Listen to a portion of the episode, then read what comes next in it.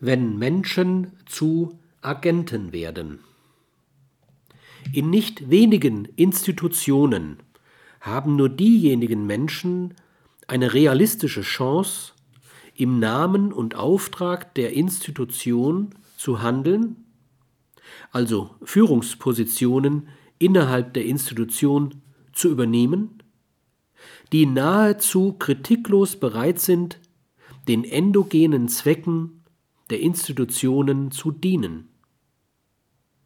Ich habe in Kirche, Staat und Unternehmen nicht wenige solcher uneigennütziger Diener kennengelernt.